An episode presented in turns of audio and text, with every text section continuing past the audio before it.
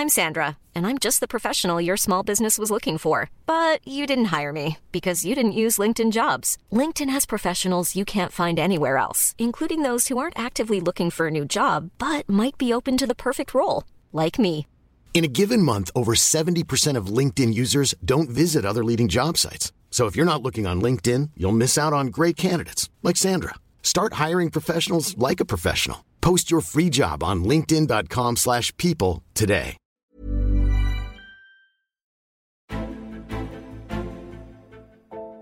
Der Fußballtransfermarkt mitten in der Corona-Pandemie. Wie kann das gehen? Was erwartet uns da? Darüber wollen wir sprechen, kurz, knackig und auf den Punkt mit Transfermarkt.de Gründer Matthias Seidel. Matthias, grüß dich. Hallo, guten Tag. Matthias, erstmal herzlichen Glückwunsch. 20-jähriges Bestehen von Transfermarkt.de war diese Woche, oder? Ja, vielen Dank. Ja, das war sogar insgesamt zwei Wochen lang, die wir das gefeiert haben. Es gibt auch nicht ein ganz genaues Geburtstag, weil es ist ja damals als Hobby angefangen und ich weiß nicht mehr ganz genau, wann ich überhaupt das erste Mal auf den Knopf gedrückt habe, dass es losging. Immerhin 20 Jahre ungefähr ist es sehr starke Leistung, weiterhin ganz viel Erfolg damit. Und damit gehen wir jetzt rein in unser Thema. Ja, Corona hat den Fußball seit März im Griff, auch wenn mittlerweile wieder gespielt wird. Nun steht die spannendste Zeit für Fans an. Wen holt mein Club? Wer wird verkauft? Das sind so die Fragen. Ihr habt die Marktwerte im Blick bei euch. Deswegen die erste Frage. Gibt es einen signifikanten Marktwertverfall auf dem internationalen Transfermarkt, bedingt durch die Corona-Krise, die wir haben? Also wir haben ja jetzt ähm, schon vor ungefähr zwei Monaten haben wir ja schon einen, einen äh, sehr starken Cut gemacht, indem wir ja alle Marktwerte um 20 Prozent gesenkt haben. Aber wir sehen natürlich jetzt schon an den ersten Transfers, wie zum Beispiel Werner, wie zum Beispiel Sané, wie zum Beispiel Hakimi, dass die Marktwerte trotzdem noch sehr abweichen von den Ablösezahlungen.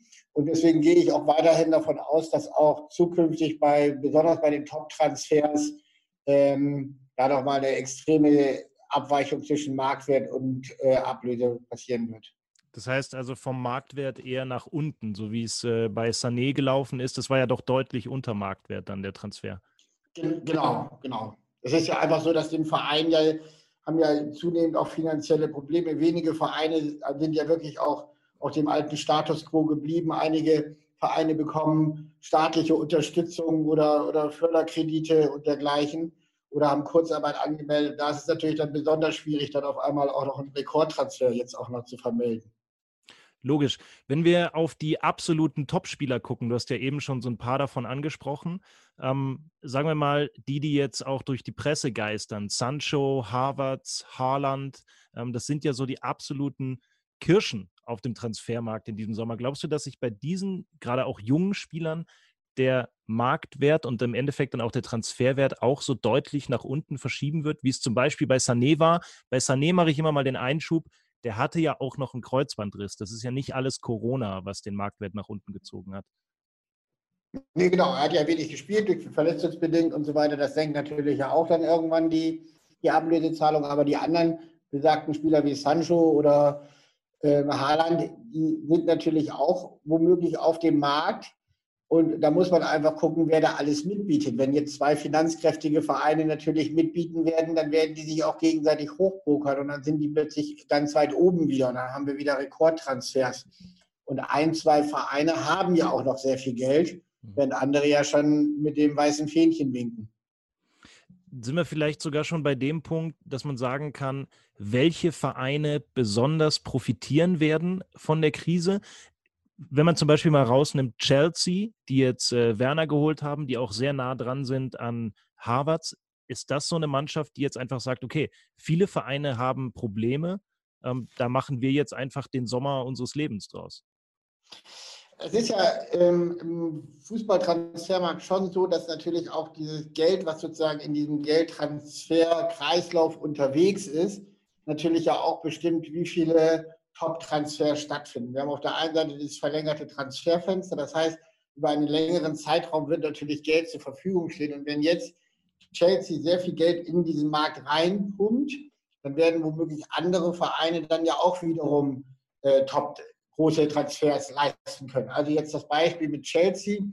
Die hatten ja durch die Transfersperre, die sie letztes Jahr hatten, haben die einfach eine, eine wo gefüllte Kriegskasse mhm. Und können natürlich ganz andere Transfersummen natürlich realisieren. Und äh, wenn natürlich jetzt ähm, zum Beispiel Leipzig davon profitiert, dass sie eben für viel Geld eben Werner verkauft haben, dann wird Werner äh, Leipzig höchstwahrscheinlich auch wieder auf dem Transfermarkt aktiv werden. Und so kann es eben auch bei einem Spieler wie Haaland oder Havertz natürlich auch passieren, dass wenn plötzlich ein Chelsea mit Bayern München, die ja immer das besagte volle Festgeldkonto haben, ja. wenn die anfangen, sich natürlich gegenseitig hoch zu pokern, dann können da eben Top-Transfers stattfinden. Und ich bin mir auch ziemlich sicher, dass auch wenn Sané jetzt äh, kreuzbandrissbedingt natürlich etwas günstiger war, dass ich glaube, Bayern München trotzdem immer noch ein Schnäppchen gemacht hat und dass sie immer noch ein bisschen mehr Geld beiseite gelegt haben für diesen Transfer, als sie jetzt real ausgegeben haben. Wenn wir nochmal auf den Sané-Transfer gehen, wie groß glaubst du, ist der reine Corona-Rabatt, den die Bayern bekommen haben? Kann man da äh, eine Größe nennen? Also ich vermute 40 Prozent. Also die ersten 20 Prozent, die wir ja sowieso seinerzeit schon mal von dem Marktwert abgezogen haben. Und jetzt denke ich mal, ist es auch nochmal 20 Prozent mindestens günstiger geworden.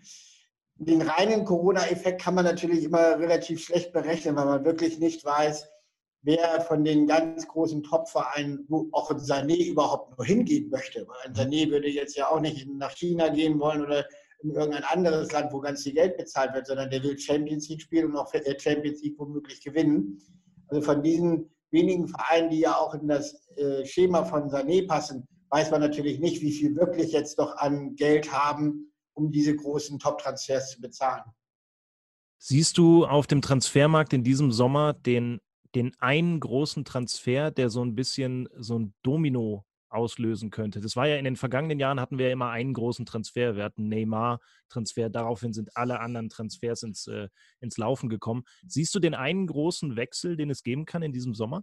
Also was sich ja so ein bisschen ja schon gezeigt hat, ist ja, dass es auch gar nicht so diesen einen großen Spieler in diesem Jahr gibt. Es gibt ja ganz viele große Spieler. Und was natürlich auch ein bisschen nachteilig ist, ist natürlich auch, dass die Champions League ja jetzt auch nicht so zu Ende gespielt wird, wie wir uns das alle gewünscht hätten. Das heißt also, dass so der ein oder andere Spieler so, so extrem polarisierend nach draußen auftritt, glaube ich auch nicht. Deswegen bin ich mir eigentlich ziemlich sicher, dass es nicht diesen einen Transfer gibt, obwohl es sich ja eigentlich am Anfang des Jahres schon so abgezeichnet hat, dass mit Sané wir alle dachten, so jetzt kommt der Megatransfer über Bayern München zustande. Mhm. Und es ist doch kein Megatransfer geworden. Deswegen, wir müssen da wirklich alle äh, Kaffeeleserei betreiben und gucken, wo es wirklich die ganz großen Top-Transfers gibt. Viele Fans wünschen sich ja immer besonders viele Transfers im Sommer. Ähm, das gibt dann so diesen Effekt, wie als man früher selber irgendwie Fußballmanager gespielt hat, im Sommer die ganze Mannschaft ausgetauscht. Ähm, ja.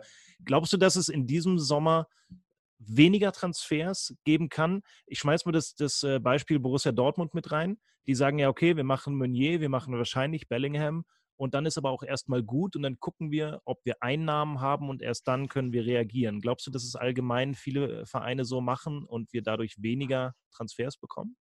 Also ich glaube, du hast es eben gerade auch schon angesprochen. Viele Vereine warten natürlich erstmal auf Einnahmen. Das heißt, es werden womöglich auch bei vielen äh, Vereinen womöglich auch der Kader ein bisschen verkleinert. Das heißt, sie versuchen natürlich auch Spieler dann zu verkaufen. Und dadurch wird bestimmt dann die absolute Anzahl von Transfers ähm, bestimmt gleich sein oder ein bisschen höher sein, weil man sich einfach auch von teuren Spielern trennen möchte.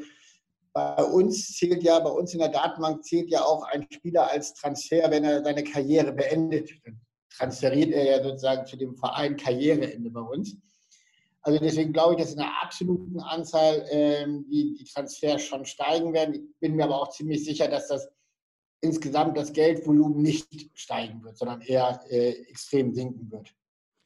Das wäre ja dann eine Veränderung im Vergleich zu der Entwicklung der letzten Jahre auf jeden Fall. Es wurde ja immer deutlich mehr Geld ausgegeben oder ja, auf jeden ja. Fall mehr Geld als im Sommer davor. Könnte das vielleicht auch eine langfristige Folge dieser Corona-Geschichte in diesem Jahr werden, dass viele Vereine denken, okay, vielleicht haben wir das Rad etwas überdreht, wir machen halblang. Glaubst du, dass es langfristige Auswirkungen gibt, die das Rad ein bisschen zurückdrehen? Weniger Geld im Fußball, im Transfermarkt? Also ich glaube, wenn die Vereine jetzt nicht sehen, dass sie das Rad überdreht haben, dann äh, verliere ich jeglichen Glauben an den, an den kapitalistischen Fußball. einfach schon, wenn ich ein, ein Millionenunternehmen habe, wenn ich jedes Jahr Millionentransfer stemmen kann und nach einem Vierteljahr Corona-Krise auf einmal schon Kurzarbeit anmelden muss, mhm. dann weiß ich, dass ich das Rad als Unternehmer komplett überzogen habe.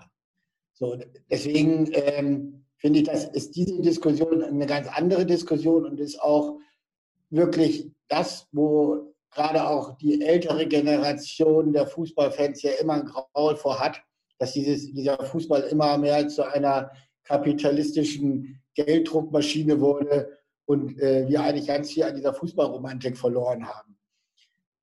Ich glaube, ähm, dass jeder Verein, der jetzt in eine Schieflage gerät, sollte sich auch wirklich an seine moralischen Dinge nochmal erinnern, ob er wirklich dieses Jahr dann noch einen Millionentransfer macht während gleichzeitig womöglich Mitarbeiter in der Fanshop-Abteilung da ein, ein, Vierteljahr auf Kurzarbeit gesetzt wurden. Das, das ist für mich einfach moralisch nicht, nicht nachvollziehbar. Und da, da habe ich dann auch kein Verständnis für die Vereine. Vielleicht ein ganz guter Übergang zum letzten Thema, was wir noch ganz schnell besprechen wollen. Ähm, der Fall Manchester City diese Woche, ähm, große Schlagzeilen. Financial Fair Play. Eigentlich gab es eine zweijährige Sperre für die Europacups. Die gibt es jetzt plötzlich nicht mehr und äh, es gibt auch nur noch eine Strafe von 10 Millionen Euro. Was ist das für ein Signal in den Fußball hinein und auch raus an die Fans? Also das Signal ist natürlich für alle das gleiche Signal, dass im Grunde äh, dieses Financial Fair Play jetzt im Grunde wieder ad acta geführt wurde, weil ähm, auch die Gründe, warum das ja wieder äh, so zurückgenommen wurden, wegen Verjährung und was mhm. weiß ich alles für juristische Verwicklungen, die es da gab, sind ja in meinen Erachten auch womöglich teilweise hergeleitet und wie auch immer. Also da zeigt es einfach, dass, dass das System mit Financial Fairplay sowieso nicht funktioniert. Mhm. So, ähm, ich glaube, wir können aber hoffen, dass es womöglich andere Instrumente gibt, die jetzt womöglich ziehen werden, weil ich sage mal, wenn Schalke 04 mit so einer extremen Schlagseite jetzt in die neue Saison startet und sich selbst ähm, auch einen, Salary Cup auferlegt, dann hat das womöglich auch eine große Wirkung nach außen. Und darauf können wir Fußballfans erstmal hoffen, dass es da wirklich eine, eine Geldmarktbereinigung im Fußball einfach gibt. Glaubst du wirklich, dass wenn ein Verein wie Schalke sowas macht, dass, ähm, dass viele nachziehen werden? Oder ich könnte mir auch eher vorstellen, dass ähm, Vereine dann einfach in diese Lücke reinstoßen. Die sagen, okay, wenn Schalke diese Spieler nicht mehr nimmt, die drei Millionen verdienen wollen, dreieinhalb, dann versuchen wir das jetzt, sagen wir mal, Hertha, ne, so die, diese Preisklasse, Hertha, Wolfsburg, die sind doch dann da. Ja, womöglich, gebe ich dir recht. Ähm, ich glaube auch nicht, dass jetzt alle Vereine sagen, okay, Schalke macht das, wir machen das auch. Aber ich glaube, dass äh, mindestens 95 Prozent aller Vereine jetzt auch einmal öffentlich auch darüber nachdenken, mhm. ob sie es machen oder nicht. Und allein das ist ja schon ein, ein sehr, sehr positiver Effekt, weil gefühlt war das ja vorher immer auch so ein bisschen Tabuzone, darüber zu sprechen und darüber nachzudenken. Matthias, möchte dir ganz herzlich danken für deine Einschätzung zum Transfermarkt. Das war eine kurze, knackige Folge. Ganz vielen Dank an dich. Sehr gerne, vielen Dank und vielleicht bis zum nächsten Mal. Natürlich, wir kommen immer wieder gerne auf deine Expertise zurück. Für euch da draußen kann ich nur sagen, äh, abonniert diesen Podcast. Wir machen sowas häufiger. Ähm, wir reagieren auf aktuelle Themen und wir sprechen mit Experten darüber. Wir haben auch mit Matthias schon eine Folge aufgenommen im März. Die ist äh, sehr viel länger als das, was wir jetzt gemacht haben. Könnt ihr euch gerne nochmal anhören. Danke, Matthias Seidel. Danke euch fürs Zuhören. Macht's gut. Ciao, ciao. Bis bald.